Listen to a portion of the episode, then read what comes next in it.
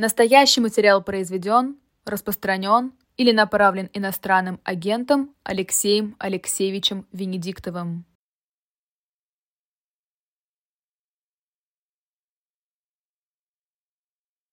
Мы уже в эфире. Алексей Алексеевич, здравствуйте. Здравствуйте. Я буду зарабатывать теперь на а, даче интервью или взятие интервью и за это получение иноагента. Да, никто, Максим аж подавился, потому что он каждый, каждую пятницу ожидает, видимо, Нет, ну, за, как, за вас. Как, и за вас, и за Екатерину Шульман. Интервью, я каждую пятницу беру интервью, понимаешь? И каждый вторник и у каждый Екатерины вторник, да. Шульман. И, и все никак. Ну и к счастью. Ждите и обрящите. Нет, очень не хочется, откровенно говоря. Алексей Алексеевич, ну давайте с разборок, да, начнем. Смотрите, Алексей хочешь? Алексеевич, все просто. С разборок. А, вы оппонент Пригожина. Кадыров оппонент Пригожина. Получается, вы с Кадыровым теперь союзник? Mm, смешно. А, нет, мы с Кадыровым не союзники, даже с Пригожиным тоже не союзники, хотя очень многие либерально настроенные люди, в том числе за рубежом, всячески аплодируют Пригожин, это как мощный старик, как он Путина-то имеет, да, обзавелся такой эм, э, командой, которая его словословит. А на самом деле э, приблизительно все понятно, я уже говорил об этом и в вашем эфире, и у Максима тебя в Бельде, о том, что э, начинается конкуренция на этом вот правом фланге, на фланге э, Путина, кто лучше любит, кто больше поддержит э, между так называемыми полевыми командирами. Надо понять, что в общем понимании и Пригожин и Кадыров имеют собственно частные армии. Они полевые командиры, они полковники, если вам угодно. Да? И, а, конечно, они ситуативные были союзники, когда надо было воевать Украину. Но поскольку Украину завоевать им не удалось, началась разборка между своими. Кто круче, кто ближе, кто принес Путину больше подарочков, сладких подарочков, а, а, вот. Есть одна принципиальная разница между ними, о чем я тоже говорил. Кадыров встроен в бюрократическую систему России. Поэтому его связи не только с Путиным, а с Министерством обороны, с Генеральным штабом, с Министерством финансов, с теми или иными губернаторами. Да? Он часть уже сложившейся бюрократической системы и одновременно полевой командир. Пригожин вне бюрократической системы. У него связь только с Путиным. У него все враги губернаторы, Министерство финансов, Министерство обороны, Генштаб. И, и в этом смысле э, за спиной э, кадыровцев и Кадырова бюрократическая система. За спиной э, Пригожина никого. Путин арбитр. Все как мы любим. Поэтому это столкновение понятное. Кто круче, кто возьмет на себя и перетащит на себя, там, условно говоря, ордена за Бахмут или там за что-нибудь еще, да, за что-нибудь другое, кто эффективнее. Ведь на первом этапе войны мы помним, что а, очень сильно и громко в прессе выступал Кадыров и говорил, что основные победы, Мариуполь в частности, да, это э, бойцы э, чеченского спецназа, это вот э, бойцы батальона Кадырова. Потом он куда-то ему сказал, не надо, вот тут Шойгу с Герасимовым и Суровикин, вот не надо, не надо там тут подбрасывать. Да? Но возник Пригожин, которому нельзя сказать не надо, вернее, может сказать только Путин. Ему не может сказать никто другой, еще раз повторю, он вне бюрократической системы. А вот на этом это есть поляна, она серьезная, она очень серьезная, это никакой не спектакль. А кто думает, что это спектакль, называется, э, демонстрирует политическое недоумие. А, вот. Это реально борьба за сокращающиеся ресурсы, а, ресурсы в том числе внимание Путина. Ну, за фаворитизм, на самом деле. Кто любимый сын? А это Пригожин безопасно для Путина?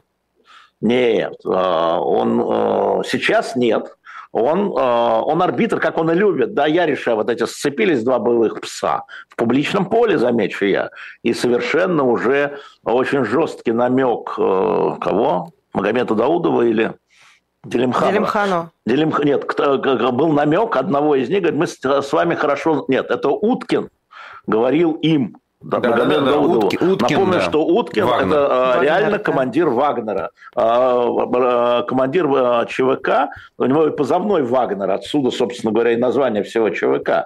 Герой Российской Федерации, а, полковник, а, который работал в главном разведном управлении генерального штаба, служил а, в Первую Чеченскую войну, понятно, на стороне Российской Федерации. Напомню, что Рамзан Кадыров в Первую Чеченскую войну и в начале Второй Чеченской войны, да, они были на стороне сепаратистов вооруженных. Они служили по разные стороны. Они стреляли в друг друга. И Уткин это напоминает. Вы хотите со мной встретиться? Я вам напомню, мы уже встречались, говорит он. Первую и Вторую Чеченскую войну, потому что и Делимханов, и Магомед Даудов, который очень сильная фигура и очень серьезная фигура в Чеченской республике, они служили вместе с Кадыровым-старшим. Да, то есть, mm-hmm. когда он был одним из лидеров сепаратистов. А, поэтому это серьезный конфликт, за обоими стоят батальоны, да, и только Путин в состоянии этим конфликтом управлять.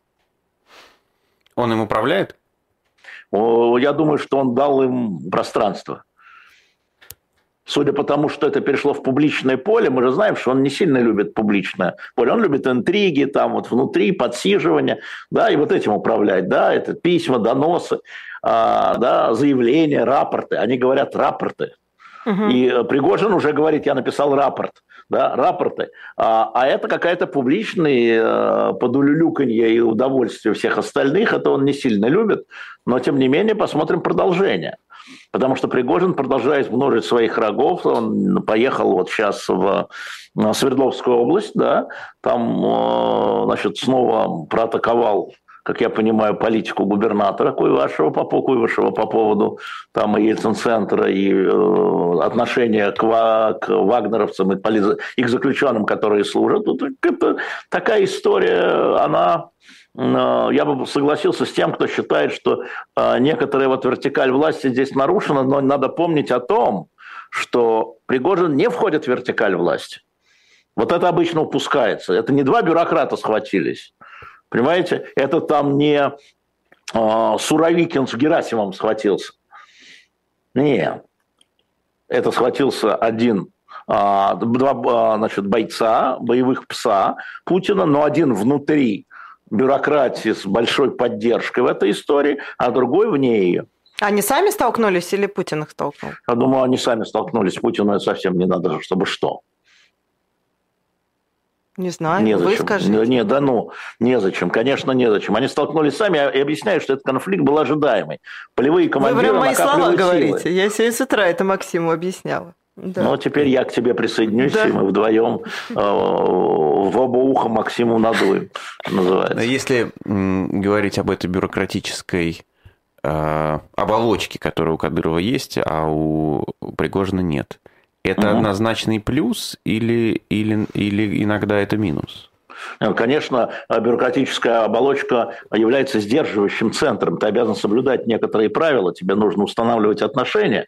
И а, именно поэтому а, после первого этапа войны, как неудачного этапа, то есть сначала как бы удачного да, для Кадырова, потому что в медиа говорили о боеспособности чеченских батальонов, затем он стал неудачный, и он замолчал потому что он не мог впрямую напрыгивать там, на, как напрыгивает Пригожин.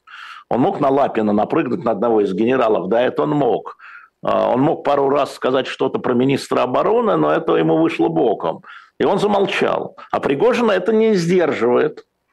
Его, повторяю, его сдерживает только Путин. А Путин его пока не сдерживает, видимо. Видимо в том числе в публичных высказываниях. Видимо, Путин считает, что, во-первых, видимо, я скажу сразу видимо, я так думаю, я предполагаю, зная Путина, что, во-первых, Пригожин делает полезное дело в двух направлениях. Во-первых, его эм, отряды воюют лучше, чем отряды чеченцев и вооруженных сил. А, а во-вторых, поэтому не надо его останавливать, да. Как он, Путин как-то сказал, если я буду их бить по рукам, они вообще перестанут работать. Понятно. А, вот. а во-вторых, он подтрахивает, как говорит президент Лукашенко, то есть подтряхивает значит, генштаб и руководство Министерства обороны двигаться быстрее. Они так тоже так-то а, для Путина это он же сам не может такие слова говорить, вот он через Пригожина говорит. Поэтому он использует эту позицию Пригожина или как минимум не мешает ей. Но когда она зайдет за ту линию, которую Путину покажется опасной, ну, для него, для ситуации на фронте, вообще для России, он скажет «цыц» и будет «цыц». То есть сейчас ему не кажется, что происходит сейчас ему не кажется. эрозия власти? Что... Никакой эрозии власти, потому что он знает, что власть только у него, а на его власть никто не покушается. Поэтому в любую секунду можно сказать «цыц». Угу. И ну, удивительно, да, что людям с автоматами можно в любую секунду сказать «цыц». Ну, ну Кадырову уже сказали. У нас же есть пример. Вспомните весну, лето прошлого года где главным спикером, это же просто э, упоминание в медиа, да, кто больше всего говорил. Рамзан Ахмадович Кадыров. Потом наступило время э, поражений, назовем это так, военных поражений, э, чеченских батальонов в первую очередь, и циц, и все, и он уже не выступал полгода. Но они же разные в этом смысле, и Пригожин. А для Путина нет.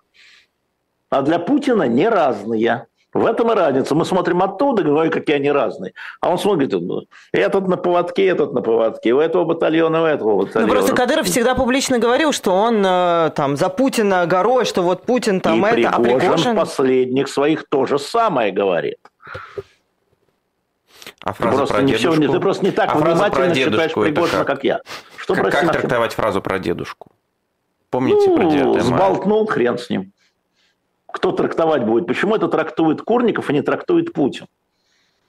Нет, нет, мне как раз интересно, как это трактуется Путиным. Пропустил. Угу. Сделал вид, что не видит. Ну, да. ладно, почему бы и нет. И он это умеет очень хорошо. Это как с э, ситуацией в Белгородской да, области, да, которая, как бы, как, которой как бы нет, кроме как звонка я совсем... кому там, руководителю района? Да. Да, руководителю района нет. Ну, слушайте, понятно, что э, эту историю ему как минимум докладывают по двум направлениям. Это минимум докладывает пресс-служба, и ему докладывают э, военные и ФСБ. Да? Другое дело, э, еще раз повторяю, у, у нас другой сантиметр, или там, чем у Путина, у нас э, другой размер. Да? Мы видим в этом нападение на Россию, или там военные действия на территории Российской области, а он видит в этом случайность, которую э, ну, по сравнению со всем остальным, с линией соприкосновения в 1600 километров, вообще не стоит. Ну, хорошо, там же там, ну, сколько там погибло? Да? Как он? Ну, вполне цинично. Сколько погибло? Сколько погибло на территории Российской Федерации? Вот сколько? Мирных жителей. Ну сколько? Два, три, пять, сколько? Да? Ну вот сейчас поможем как-то так, ну вот залетают, да. Он же тоже не хочет э, э, такой, э, как я понимаю, так, такого конфликта с НАТО лобового. Он же понимает э, вес этой истории. Поэтому все усердно делают вид, что это там случайность, что там заходят какие-то диверсионные группы, заходят какие-то диверсионные группы. Как заходит, так и выходит. Так а бело- беспилотники по Москве летают тоже, как летают, так да, и перестают да, летать? Да, да, да, да, да, да. Абсолютно. Жертв нет. Вещи, ну, два квадратных метра на куполе Сената.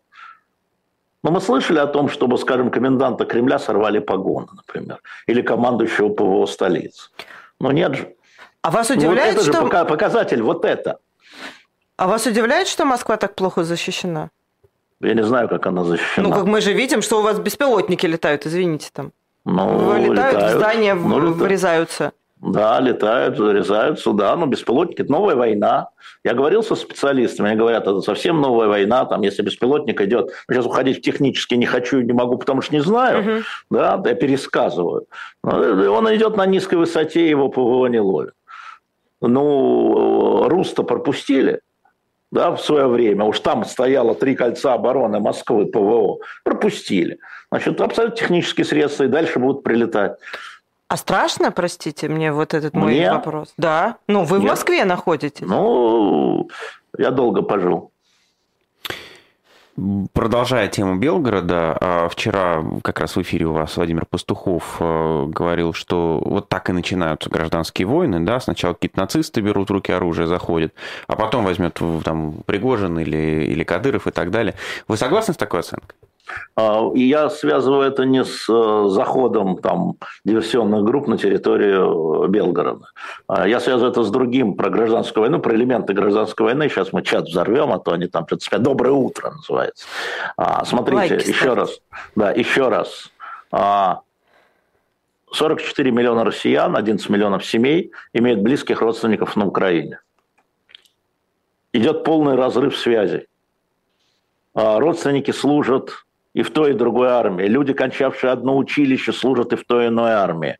А люди-побратимы, которые служили вместе в Афганистане, и в чеченских войнах служат в разных армиях и стреляют друг в друга. Вот где элементы гражданской войны. Разрыв семейных связей и служба однополчан друг против друга. Можно говорить о теробороне еще. Да? Вот это есть. А это один из элементов, ну да, и Пастухов прав, но это лишь один из элементов. В широком смысле гражданская война уже, вот, вот в широком смысле. Это не значит, что я считаю, что Россия и Украина – это одно и то же государство. Нет, это два разных государства, два суверенных государства, и надо признавать суверенитет Украины. Но а, мы говорим о семьях и говорим о однополчанах. Там, кто там а, учился вместе с Суровикиным, командующий сухопутными войсками Сырский – Украины. Кто там учился, там что-то там вот такое близкое было. Ну вот. Ну вот, так что этот элемент существует, поэтому такое ожесточение публичное. Поэтому. Я думаю, что как раз если, если говорить э, о цитате Владимира Пастухова, он имел в виду, что на территории Российской Федерации именно, да, будет, вот так начинаются гражданские столкновения. Возможно, так оно и есть, да, ну хорошо. Но а, а что вы ждали? Вот меня спросили про беспилотники. Я с самого начала говорил, это военные действия, которые будут перехлестываться через границу. Ну, очевидно. Ну, это очевидно. Потому что не может быть там война, а здесь мирная жизнь. Так не бывает. Война, военные действия затрагивают всех. А, даже на Дальнем Востоке похоронки приходят. Вообще-то. Она что, не затрагивает, что ли, жителей Дальнего Востока? Там или жители Львова. Это как раз и вопрос, э, кого как затрагивает, кто как реагирует. Э, нет, это разные вопросы, Максим, согласись, кого как затрагивает и кто как реагирует. Нет, э, это как раз то, к чему я хочу здесь и повернуть. Ага. Вот эти беспилотники, которые долетели. Не да? повернуть, а развернуть, это разворот. разворот. Да. А, вот эти беспилотники, которые долетели, да. они изменили разговоры между собой, между соседями в магазинах или нет? Или никто не заметил? Нет, во-первых, заметили. А, но вот сегодня пришел новый фонд общественного мнения, если на прошлой неделе уровень, а, как называется, тревожности россиян на прошлой неделе после ударов по Кремлю беспилотников угу. выросли и превзошли уровень спокойствия, там 50 на 44, это я у Шульмана увидел, да? Вот сегодняшний пришедший опрос вернул в предыдущее состояние. Наоборот, там 51 на 44, 51 спокойный, 44 тревожный. А, это на самом деле а, такая обыденность, тем более, что трагедии нет, никто не погиб, по-моему, даже никто не ранен. Или там слегка. Два человека обратились в больницу, да? Но это сотрясение там мозга угу. и поранено осколками стекла, если мне не изменяет память. Да? Но э, на самом деле пока это, ну, философски пожали плечами и пошли дальше на работу. Ну да, ну вот я сегодня цитировал уже «Коммерсант» э, и говорил Ирине, как меня удивляют некоторые публикации, в том числе из Белгородской области, где берут интервью местных жителей, а местные жители говорят, ну за что боролись, на то и напоролись. Ну да. Да, и, и Колесников называет войну войной а, ну, в да. репортаже про Путина. В газете, да. Для да. вас это маркер? Нет. Но мы тоже называем войну войной с самого начала. И я понимаю, я живу среди этих людей, а, которые вот пожимают плечами, говорят, ну да, за что боролись, на то порой, ну да, прилетело, нам то прилетало, прилетело. Пошли дальше. Особенно важно, когда никого не убило, понимаешь? Никого не ранило. Ну, ну выбило стекла, да. Ну, что делать? Ну, так люди в этом сейчас вот так. А то, что коммерсант... это, это пока в Москве не трагедия. А то, что коммерсант, имеющий лицензию, да, медиа да. от российских властей. Да. Так, таким языком сейчас об этом пишет. Ну, давно проговаривают, он давно коммерсант пишет, и ведомости так пишут. Просто на самом деле вот эти вещи не являются, видимо, для власти вызывающими, ага. да, вызывающими. Но это в контексте общей истории. Поэтому, ну да, ну так. Но это не, не, не, не маркер того, что кому-то Нет, это не маркер там... изменения. Не-не-не, угу. я понял вопрос. Это не маркер изменения. А можно я вас про другую войну спрошу? А, вчера в очередной раз уже была пятисторонняя встреча а, в Кишиневе, Алиев, Пашинян и так далее. Мы видим развязку уже? Никакой развязки не будет. Будет временное, то есть есть временное прекращение огня. Все-таки последние там, по-моему, две недели нет погибших. Да? Значит, теперь речь идет о перемирии, которое есть уже, но которое mm-hmm. надо институализовать. А, а дальше э, проблема наступают проблемы остановить огонь. Это самая маленькая проблема, которая может быть, если мы сравниваем. Да? Не просто же так ты спрашиваешь. А дальше наступают последствия. Что делать с населением, которое не берет азербайджанские паспорта? Я уже говорил про Лачинский коридор. Там в чем проблема?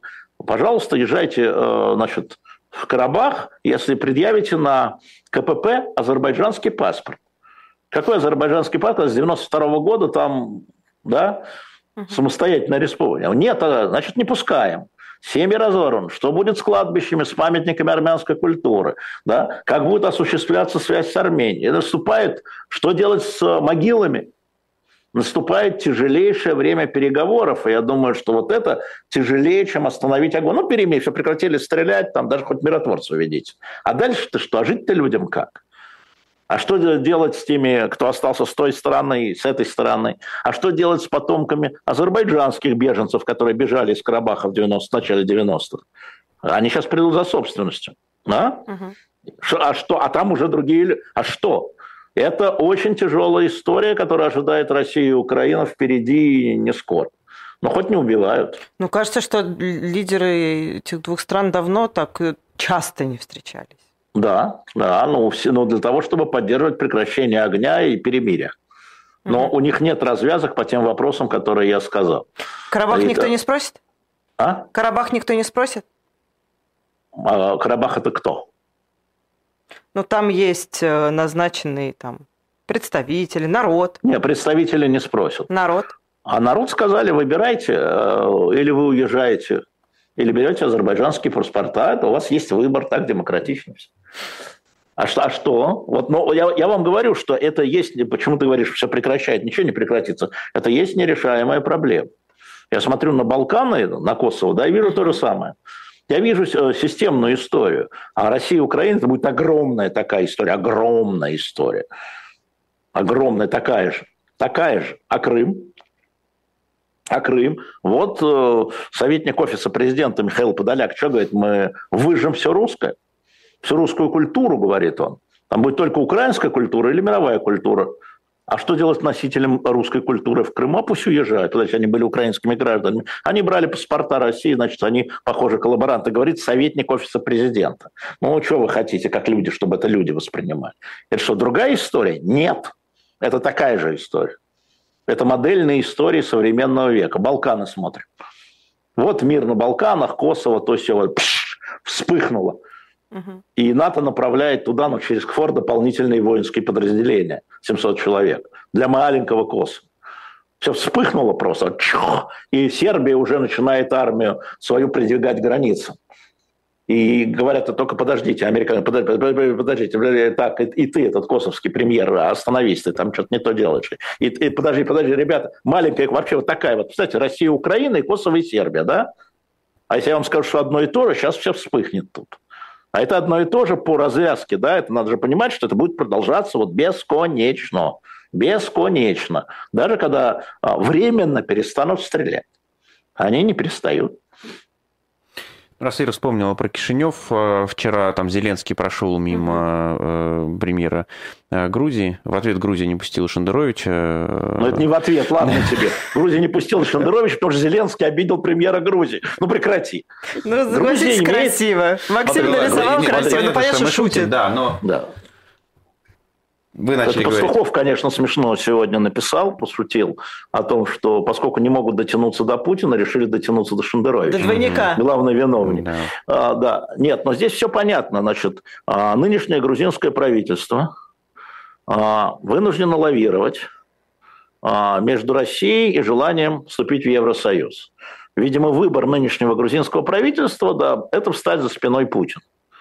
Они не применяют санкции, они имеют список людей, который, не знаю, был ли он передан России или они составили сами.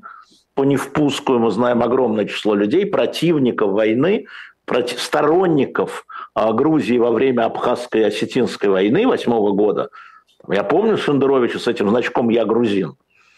Угу. Я, я помню. А, тем не менее, вот у них есть список на границе, не впуск. И это политическое решение, демонстративное причем. Это они показывают Путину, Владимир Владимирович. мы это, бдим, ваших противников мы не очень любим. Кто-то есть, кого-то нет. И это действительно уже не один десяток людей, противников а, российско-украинской войны и оппонентов Путина, оппонентов Путина, которые не пускают. Поэтому злорадство тех, кто говорит, как хорошо наказали имперца Шендеровича, они не понимают, что это... Они говорят ровно то, что Путин, там торчат уши Путин. Ну, Путина в смысле вот Путина. Ну, вот, да, да. Путин. ну понятно, да. да. И Пастухов очень горько пошутил, что наконец-то нашли двойника Путина. Это Шендерович. Ну, наказывают. Алексей Алексеевич, э, хочу э, попросить вас прокомментировать э, мысль Евгении мысль. Марковны Альбац. Так. Вы знаете, тут много всегда ведь было как-то... Можно спор... я возьму 51-ю статью? Нет, это тот случай, когда нет. Потому что мы привыкли часто говорить о режиме Путина как о персоналистской авторитарной модели. Ну, вот есть Путин, да, и вот вокруг него все это выстроено. А она как раз говорит, что, на ее взгляд, это ошибка, что у власти именно корпорация, а именно КГБ, и что не надо говорить об этом режиме как о персоналистской диктатуре. А, это что-то, что даже когда Путин уйдет, останется, потому что останется корпорация. Как вам такая оценка? А, ну, во-первых, надо напомнить, что Женя профессор, и она а, теоретик в том числе а, этих вещей. Здесь а, ее надо рассматривать как знающего эксперта и очень тонкого эксперта. Значит, мне кажется, что здесь есть некое недопонимание, неужение у тех, кто ее трактует, которое заключается в следующем. Действительно, с одной стороны, этот режим абсолютно персоналистский. Мы видим, что даже внутри а, корпорации у власти, да, Путин легко принимает решения, а, скажем, кадровые или политические. Но вот я точно знаю, что решение по присоединению Крыма поддержал вот так вот чистую только Патрушев в свое время. Остальные высказывали сомнения. И Путин настоял на том, что это я решил, у него была такая фраза, я принял решение, а вы минимизируете последствия. Это касалось и части силовиков, но, естественно, всех экономического блока, там, политического блока и так далее. Вот 2014 год я просто знаю это. Э, это не мои догадки. Поэтому это персоналистский режим, где Путин сам назначает, смещает, принимает главные решения, в том числе поначалу вот этой так называемой э, современной... Это, и он потом про это говорит. И это правда. И мы потом про это узнаем. Это тоже правда. Но с другой стороны, нельзя рассматривать, в чем я согласен с Женей, с Евгенией Марковной, Нельзя рассматривать это, э, э, это, эту политику как каприз Путина. Да?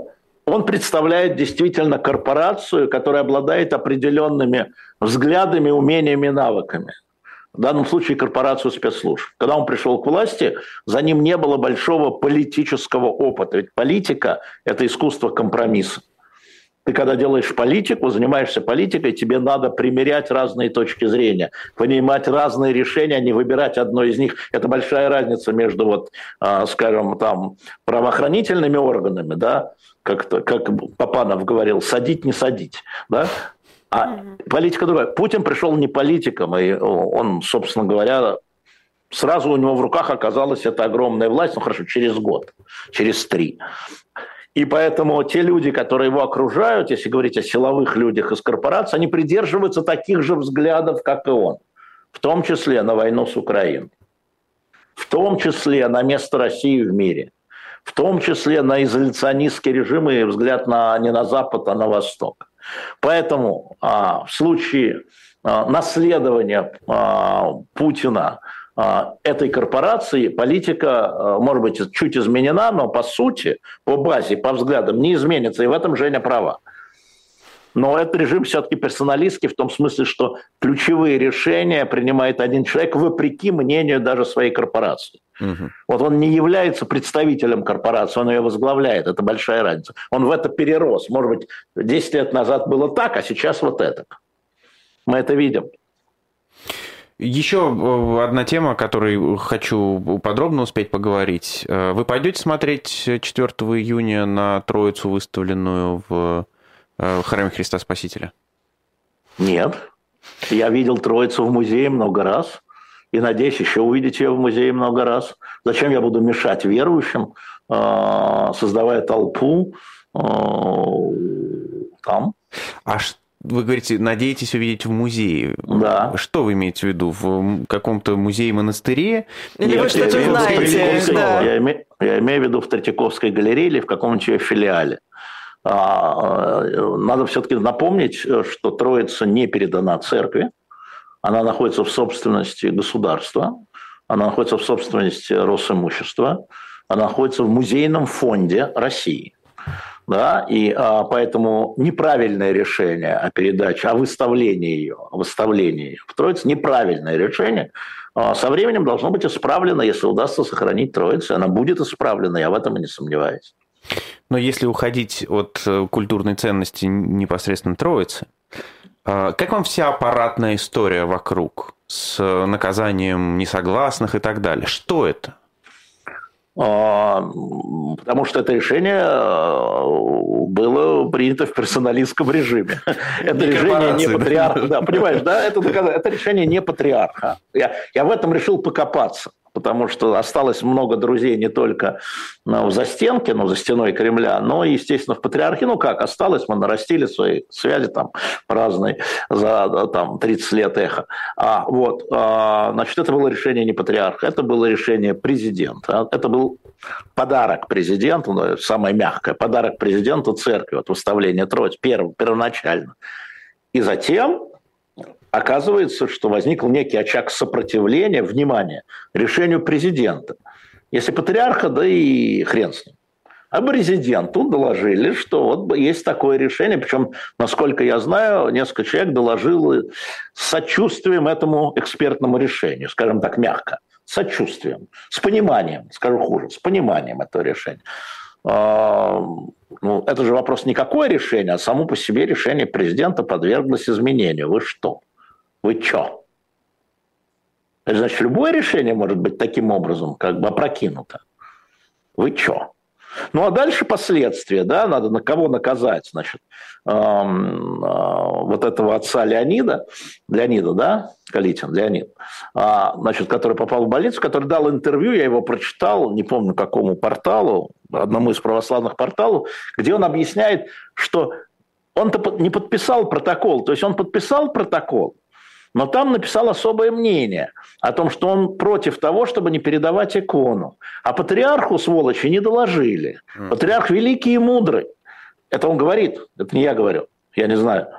То есть я его знаю еще митрополитом патриарха, сейчас я его не знаю. А, значит, а патриарх великий и мудрый, но, видимо, говорит отец Леонид, Товарищ ему не Сталин доложили... произошла чудовищная ошибка. Да, да. А на самом деле это все абсолютно решение президента Путина. А, и если раньше он на этом решении, на таких, на, если раньше это было его предложение, которое могло обсуждаться, вот как режим мимикрировал в ходе военных действий.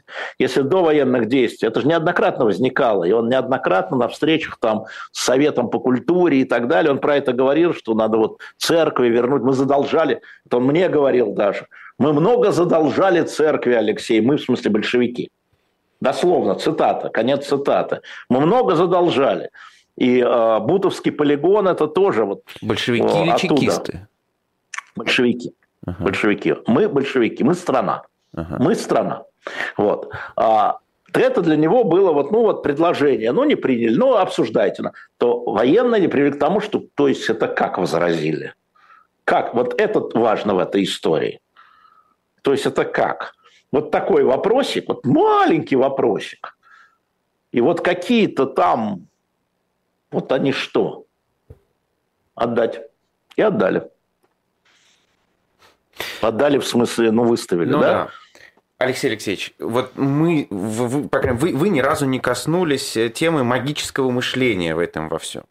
А, Чего? А, ну вот смотрите, дело в том, что вы, вы-то наверняка Ира, со смехом воспринимали, Ира, воспринимали, э, когда началась перестройка, когда были 90-е годы, как начали говорить, а на самом-то деле Сталин давал приказы облетать поля сражений с иконами и прочее, прочее. И на полном серьезе никогда не забуду интервью Екатерины Андреевой из Первого канала, которая на полном серьезе это говорила, что вот она готова за это, что называется, там, костьми ложиться за эту правду, что вы иконы спасли, значит, выиграли для Особенно нас Вторую мировую войну. чужими костьмы, да. Да, угу. так вот, э, Дело в том, что в Министерстве культуры, знаю это, в общем, из некоторых источников, так и восприняли эту историю. Как свидетельство, как доказательство такого магического мышления президента, что он хочет эту икону для того, чтобы в войне победить. Насколько, на ваш взгляд, это имеет под собой какие-то основания? Ну, подождите, для этого не надо ее выставлять. Для этого нужно дать Шойгу приказ взять вертолет, забрать икону, посадить патриарха. Это все делается двумя росчерками пера. Не надо ее никуда передавать, выставлять. Вертолет. И, и, естественно, Константин Эрнст с телекамерой, естественно, да. А то э, можно подумать, что Господь, он телевизор не смотрит, а вдруг он не увидит. Не показали, а тут по телевизору, значит, по Первому конечно. каналу увидит, конечно, обязательно. Же без Эрнста или там Добродеева не обойти. Значит, это делается вот так. Если вот э, там, грубо говоря, э, идти по магическому пути, там вот эта вот икона там спасла и так далее, есть люди, которые многие в это верят безусловно, и идти им навстречу. Значит, ничего не надо, скандала с передачей. Значит, берем эту раскрашенную доску, для которых многих священная. Кстати, мне вот еще раз несколько раз человек, несколько человек сказали, что в общем она не чудотворная, она не признана чудотворной. Ну хорошо, люди верят, да, это символ. Берем этот символ, хоть знамя победы, хоть икону Троицы, и на вертолете, да, в сопровождении там не знаю чего, президентского лайнера, не знаю, берем президентский лайнер, облетаем. Причем тут Троица, причем тут это. Поэтому я э, в эти разговоры не верю. Путин может быть глубоко верующий человек. Я вообще никогда с ним про его веру не разговаривал. Я вообще с людьми про веру пытаюсь не разговаривать вообще-то. Я дилетант, не просто дилетант, а вообще не знайка в этом вопросе. Не трогаю это. Но даже представить себе, что он глубоко верующий, он во все это верит, он же человек очень в этом смысле технологичный. Да? Зачем вот таким кружным путем правой рукой за левое ухо, да, когда можно вот так вот сделать? Да? Мне кажется, что это такое раскрашивание раскраски для третьего класса или для трехлетнего ребенка. Но в то же время мы видим материалы, в том числе про, про региональные элиты, да, про бывшего, кстати, белгородского губернатора Савченко, что Савченко. там действительно они как бы поражены таким бытовой магией. Но, подожди, но люди верят. Ну, слушай, это я очень аккуратно скажу. Есть люди верующие, да, а, глубоко верующие, абсолютно уверены там и в магию, и просто в чудотворность икону. Какие очереди стояли. Вы вспомните, как в Москве, Мощам, да. когда привозили поезд, да, но вот это люди верующие Помните, в том, что это их излечит. Да, да, да, разумеется, да, без да, этого так, никак. Э, я к этому отношусь очень серьезно, это часть внутренней культуры каждого человека, у меня она другая. Но увожу, отношусь с уважением. Но если говорить об иконе, это чтобы использовать вот это, да, повторяю, достаточно вертолета. Совершенно не обязательно ее перемещать там. Я же напомню, что сначала ее хотели переместить э, в Троицко-Сергиевскую лавру и там вести по этим дорогам, да, потому что нет сада, поэтому лучше вот рядом храм Христа Спасителя. То есть скандал на пустом месте. Поэтому э, я, я, я думаю, что, конечно, есть история в том, чтобы верующие как бы, э, и это отвечает политике, э, как бы поддержали военную операцию, дополнительно, да, ну вот сама икона, понимаете, да, вот верующие люди, для них это вот, вот соединить э, символ веры угу. и военную операцию. Это Кириенко мог бы это сделать и предложить. Уж не знаю, какой он там верующий, да? Но э, для этого, ну, ну, я повторяю, технологически это вот красивая операция, и главное в этой операции там Константин Львович или Олег Борисович Добродеев. Да, главное, чтобы все увидели – чтобы все увидели. Вертолет, красиво, истребители летают, сопровождается, знамя, что. Не, не верю в это ни минуты, что там серьезно вот так вот. Для этого надо вот так вот перемещать. Российское имущество хотим на вертолет погрузили и отправили. А можно, да, из маги... Э, после магического угу. мышления, я, да. честно говоря, хочу вернуться к э, теме, о которой мы с вами уже говорили, про Белгородскую область. Ну вот я не знаю, видели вы нет, э, но жители Шебекина, например, они там кричат Шебекин, вовсю, да. Шебекина, они кричат вовсю, что вот, обратите внимание, Шебекина – это Россия. А, да? Такие, да, они, значит, э, говорят, что вообще про нас забыли, такое ощущение, что город отдали и так далее, и угу. так далее. Значит, э, это во-первых. Во-вторых, местные власти просят ЧС там вести, но это игнорируется. Угу. А, во-первых, почему, почему не вводят ЧС там? И это первое. А второе, а, Идет ли какая-то, я понимаю, что вы не военный эксперт, но идет ли какая-то перегруппировка войск, что ли, чтобы... Ну, судя вот по тому, что там был генерал Лапин сам, угу. да, ну, он э, большой чин, давайте скажем так. А я напомню, что город Шебекино – это 39 тысяч жителей, это 6 километров от границы, 6 километров от границы, что э, именно от границы, а не от линии соприкосновения, от канонической границы. А, где, собственно, и проходит линия соприкосновения недалеко. И по последним сообщениям Министерства обороны России, других у меня нет, угу. это 70 человек, которое вошло с пятью танками, с КАМАЗом и, по-моему, что-то еще там, БТРы какие-то, да. Вот такая группа. А, значит, там должны были быть пограничники, как я понимаю, которые, так, ну, это боевая группа. Где эти пограничники?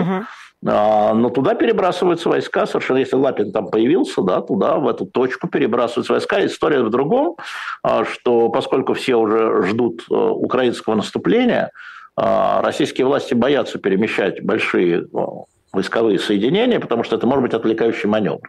Но здесь опять это к военным экспертам, как кто куда, как движется, является ли это отвлекающим маневром или точкой прорыва довольно тяжело сказать. Но а, естественно, что такие вещи там на линии соприкосновения, на территории, канонической территории Российской Федерации, они а, вокруг линии соприкосновения будут и будут неоднократно. А не складывается у вас такое впечатление, что это как во время ковида, что вот губернаторам сказали, ну вот это ваша зона ответственности, вы там, собственно, Нет, ну слушайте, ну нет, конечно, это не так. Губернатор зоны ответственности, то, что касается военной операции, это вопросы мобилизации, и это вопросы эвакуации. Но никак не боестолкновений. Губернатору не подчиняется даже местный гарнизон. Еще с 2000 года все силовые структуры, я напомню, э, специальными законами, изменением законодательства были выведены из совместного подчинения, и губернатор даже не назначает теперь напрямую начальника местной милиции, полиции. Нет, это не так. А э, что будет, если они объявят ЧС там? Не знаю, что, что будет. Ну, в смысле, а почему, в чем проблема? Ир, я не знаю. Я не знаю, в чем проблема. Хорошо. Алексей Алексеевич, не буду вы, вас пытать судя по вашему... Нет, ну, а да. что такое ЧС? Это значит, туда назначен будет военный комендант. Ну да. Это значит, снимая ответственность так, ну, а в чем проблема? Это значит снять ответственность с гражданских властей. Ровно, об этом я говорю. В чем проблема? Почему это не сделать? Значит, не хотят снимать ответственность, считают это мелким событием. Не надо создавать прецедентов, например. Но это только догадки. Я даже тут не могу... Я говорю, когда я знаю, я говорю. Когда я не знаю, я тоже говорю, что я не знаю. Судя по вашему инстаграму, Алексей Алексеевич, вы были в Европе, встречались с разными э, людьми, угу. в том числе с теми оппозиционерами, которые уехали. Угу. Вам показалось, что есть какая-то общая объединяющая тема у них, или каждый за себя? А, идет процесс создания а, элементов координации, я еще раз подчеркиваю, не объединения, а координации – да, для того, чтобы выявить э, главные направления э, борьбы с нынешним с нынешней властью российской. Вот идут дискуссии о том, можем ли мы выявить, что главное сейчас вот раз, два, три, а не три, два раз. Это очень болезненный процесс, потому что есть проблема лидерства, да, и в том числе проблема лидерства, но есть и проблема идеологически, а, ну, например, а что делать э, опять с теми националистическими, националистической частью эмиграции, как ее акцептировать, а что делать с этими диверсионными отрядами, а, как к этому относиться политическая часть эмиграции. И это большое расхождение. И оно все время возникает, вспыхивает. А, но на самом деле э, есть берлинская, э, с одной стороны, есть, э, если говорить о крупных вещах, есть берлинская вот эта самая декларация, которая вам хорошо известна, которая связывает прежде всего с именем Ходорковского, но это не совсем справедливо, хотя, конечно, он был одним из инициаторов этого. И есть ФБК. Вот две большие публичные, публичные силы, Конечно, есть еще так называемый Илья Пономарев коллективный, да, который сторонник вооруженных действий. Вот. Но если мы говорим о политических силах, да, и который сторонник вот этого совета депутатов, да, вот, съезда депутатов. Но э, все-таки, если говорить серьезно, значит, есть ресурсы, есть мощные у Ходорковского и людей его поддерживающих, и есть э, ФБК как организация. Ну, скажем, Алексей Навальный. Да? А вот главная тема сейчас дискуссии – это о том, могут ли они берлинские, подписанты Берлинской декларации и ФБК найти общие точки соприкосновения, в частности, а, на встрече, которую организует бывший премьер Литвы Кубилюс вот буквально в воскресенье, а, понедельник, вторник в Брюсселе. 4-6 июня, куда съезжается довольно много людей. Я не знаю, а поедет ли туда кто-нибудь из ФБК. Я не знаю. А, они, наверное, ждут указания Алексея, я так думаю, если честно. А, вот. А, но дискуссия оппозиции заключается, еще раз повторю, никак не в объединении, а в координации в смысле общего, в смысле негативных историй. То есть мы призываем вот это, это и это. И, конечно, когда ФБК призвала там сторонников Алексея Навального, в том числе в России, в воскресенье выходить, а, демонстрируя свою э, солидарность с Навальным, то остальная часть, вот эта вторая часть оппозиции, она отнеслась к этому крайне скептически. А, и э, хочу напомнить, что Берлинскую декларацию подписали три очень видных сторонника Алексея Навального. Три очень видных, и это очень важная история. Сергей это Гуриев. Сергей Гуриев, безусловно. Да, в личном качестве. В личном качестве. Сергей Гуриев, а, значит, Евгений Чичваркин, и Борис Зимин. Это важная история. Вот что происходит, как я понимаю, вот это медленное движение, значит, потому что э, западным партнерам э, нужен, ну, если я скажу единый собеседник, наверное, неправильно, но э, мои встречи с представителями, там, скажем, властей и политических сил западного сообщества, э, как раз они говорили о том, с кем разговаривать, они все про разное история с Волковым и с санкциями, да, то есть даже к санкциям относятся по-разному. Так кто представляет российскую оппозицию? Они так считают, да?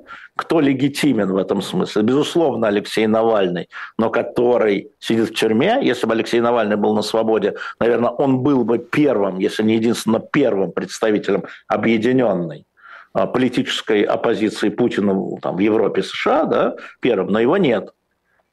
Значит, вот эта поляна, она не вертикальная, а горизонтальная. Ну и э, там, когда некоторые там люди показывают политическое скудоумие свое, э, которое вызывает оторопь у там, западных руководителей, э, это тоже не прибавляет. То есть координация, да, давайте сначала обсудим, а потом вы будете выступать. А получается так, сначала мы выступили, а теперь будем обсуждать. Ну, вот это 4 июня стало одним из таких камней очень важно. Алексей Алексеевич, если говорить как раз об Алексее Навальном, мы второй да. раз видим ситуацию, когда не его повезут в суд, а суд повезут к нему. Это, конечно, вот... Можете задать вопрос? А если бы его привезли в Москву на суд? Вот! А что, почему, Нет, нет зачем? я тебе задаю, тебе какая разница? Нет, а зачем они это делают? Вот а, в чем отри... прикол? Отвечу. Очень, очень легко. А, они вынимают его, пытаются его изолировать, вынимают его из центра информации. Да? Москва – это совсем другая. Приходят иностранные послы, приходят иностранные журналисты, сталкиваются с тем, что не пускает. Новый уровень скандала. Да, я уж не говорю о тех остатках российской журналистики, которые туда приходят и выражают в том числе поддержку Алексею Навальному. Там у нас тоже там и а, Вася Полонский, Воробьев постоянно ходят на суды здесь. Да? А, вот. А, они это понимают. А нам это зачем, говорят они. Вот там в колонии все затруднено, зачем возить? Приговор же известен заранее. Что возить-то? Что это тратить керосин-то? Понимаешь? Очень цинично все. А приговор был известен э, заранее. Было понятно, что он будет обвинительным. Э, вокруг тридцатки, 30 лет. Все правильно написала, по Кира. Да? И мы здесь об этом говорили еще тогда, когда его только арестовали еще до военных действий. Это было понятно. А кому было непонятно, тот негодяй. Ну, я говорю непонятно в кавычках. Который понимал, что будет, но тем не менее говорю, у, круто, круто. Езжай, Алексей, давай, давай. Мы им покажем. И мы теперь знаем, кто это говорил. Потому что некоторые члены ФБК до сих пор говорят, ну вы выйдете, выйдете, сейчас за Навального не сажают. Говорят они в нашем ну, не эфире. Так они говорят. Не так говорят. Не так они Эта цитата разошлась. Но, понятно, эта но цитата они... разошлась ссылкой на живой гвоздь. Извините. Но тем не менее, Но они говорят, не так говорят. Не так. Вы, да. вы даже ту цитату немножко сейчас э, Это интерпретируете. Не я. Но, я ее э, читаю. Но я хочу вас все равно про эту акцию как раз спросить, честно говоря. А, ну, вы неоднократно говорили, что ФБК это политическая партия, но Да. это политически провальный ход. Конечно. Конечно. Потому что, э, ладно, списки утекли раз сторонников, списки утекли два сторонников, довоенные, да? Ну ладно, проехали. 24 февраля все обнулило. Вы что хотите, чтобы люди вышли, если не под дубинки, то хотя бы под камеры? А ведь это теперь, вчера фонд был объявлен нежелательной организацией. Вы знаете, что если по призыву нежелательной организации вы выходите, что это значит? Это сразу уголовка. Это никакая не административная история. Сразу уголовка за сотрудничество с а, нежелательной организацией. Уголовный кодекс читать можно хотя бы российский? Я понимаю, да, Амстердам, Берлин, Сан-Диего. Не надо забывать, что Алексей сидит. Но соображать надо, я это называю политическим скудоумием. А что не уже не у вас, а у себя тут Волков говорил? Что он говорил? Вспомните. Он говорил, надо говорить, отпусти Навального, отпусти Навального, отпусти Навального, и тогда Путин, тактик, поймет, когда что выгодно, он отпустит Навального. Он говорил это в январе, по-моему. Интересно, что Это именно вчера сейчас. я видел. Да, Это вчера Это как раз говорит о том, что кто-то выдернул из контекста цитату, э, запустил, и все начали это обсуждать. Хотя, он, если вы посмотрите, он там это говорит в свитере, это, это, это Да, январский говорит, нет, фрагмент а что- эфира а, еще. Нет, а что это меняет в а, что это меняет в позиции? Я же говорю о политической позиции. Он, он просто, это, это было объяснение, там спросили, для чего вы делаете вот это ШИЗО, ну вот, которое они возят. И, Нет, ШИЗО соответственно, как, да. как Вот- раз ШИЗО вот он привлекает об- это объяс- Вот он это объяснял, раз. что мы вот хотим постоянно сделать этой темой И Путин как, видимой, страт- да. как тактик, Как да. тактик, может быть, однажды среагирует Да, на да, это. он Ну, хорошо знает Путина, да. Кто ему это посоветовал? Ну, А те, кто знают Путина? Нет, это а, нет, смотрите. ну, просто привязывать это к 4 июня, Я это не уже... привязываю это к чертому июню, Те- я ну, те, привязываю кто- но это те, к политическому скудоумию. И расспросил меня про политическую партию Да. и политические ошибки. Я про них говорю. Я говорю про это. Значит, обратная история произойдет и уже происходила. И в результате это все вот этими фонариками заканчивается. И мы говорим отдельно про судьбу Алексея Навального и отдельно про политические решения этой политической партии. Это разные вещи. Еще раз. Алексей Навальный обвинен нечестно, незаконно, несправедливо и должен быть выпущен, как и другие политзаключенные. Это не подвергается сомнению. Но политическая сила без Алексея Навального, его политическая партия, проявляет политическое скудоумие. Просто. Вот и все. И политическую безответственность в отношении своих сторонников. Не в отношении Алексея Навального, Вы а в ждете, отношении сторонников Алексея Навального. вы ждете что-то 4 июня в Москве и Петербурге? Не знаю, я э, буду наблюдать, но мы уже видим, как, скажем, в провинции начали вручать предупреждения, в том числе и прокуратура, в том числе и действующим депутатам, которые а, а, говорили о 4 июня. Мы это видим. Конечно, власть этого не допустит. Конечно, власть всех поставит на карандаш. Все выйдут под камеры, те, кто выйдут под видеокамеры, чтобы потом попасть в зарешоченные камеры, безусловно. Солидарность э, с Алексеем Навальным надо проявлять не только в его день рождения, на самом деле. Мы это делаем каждый раз в этом эфире. Каждый раз в этом эфире.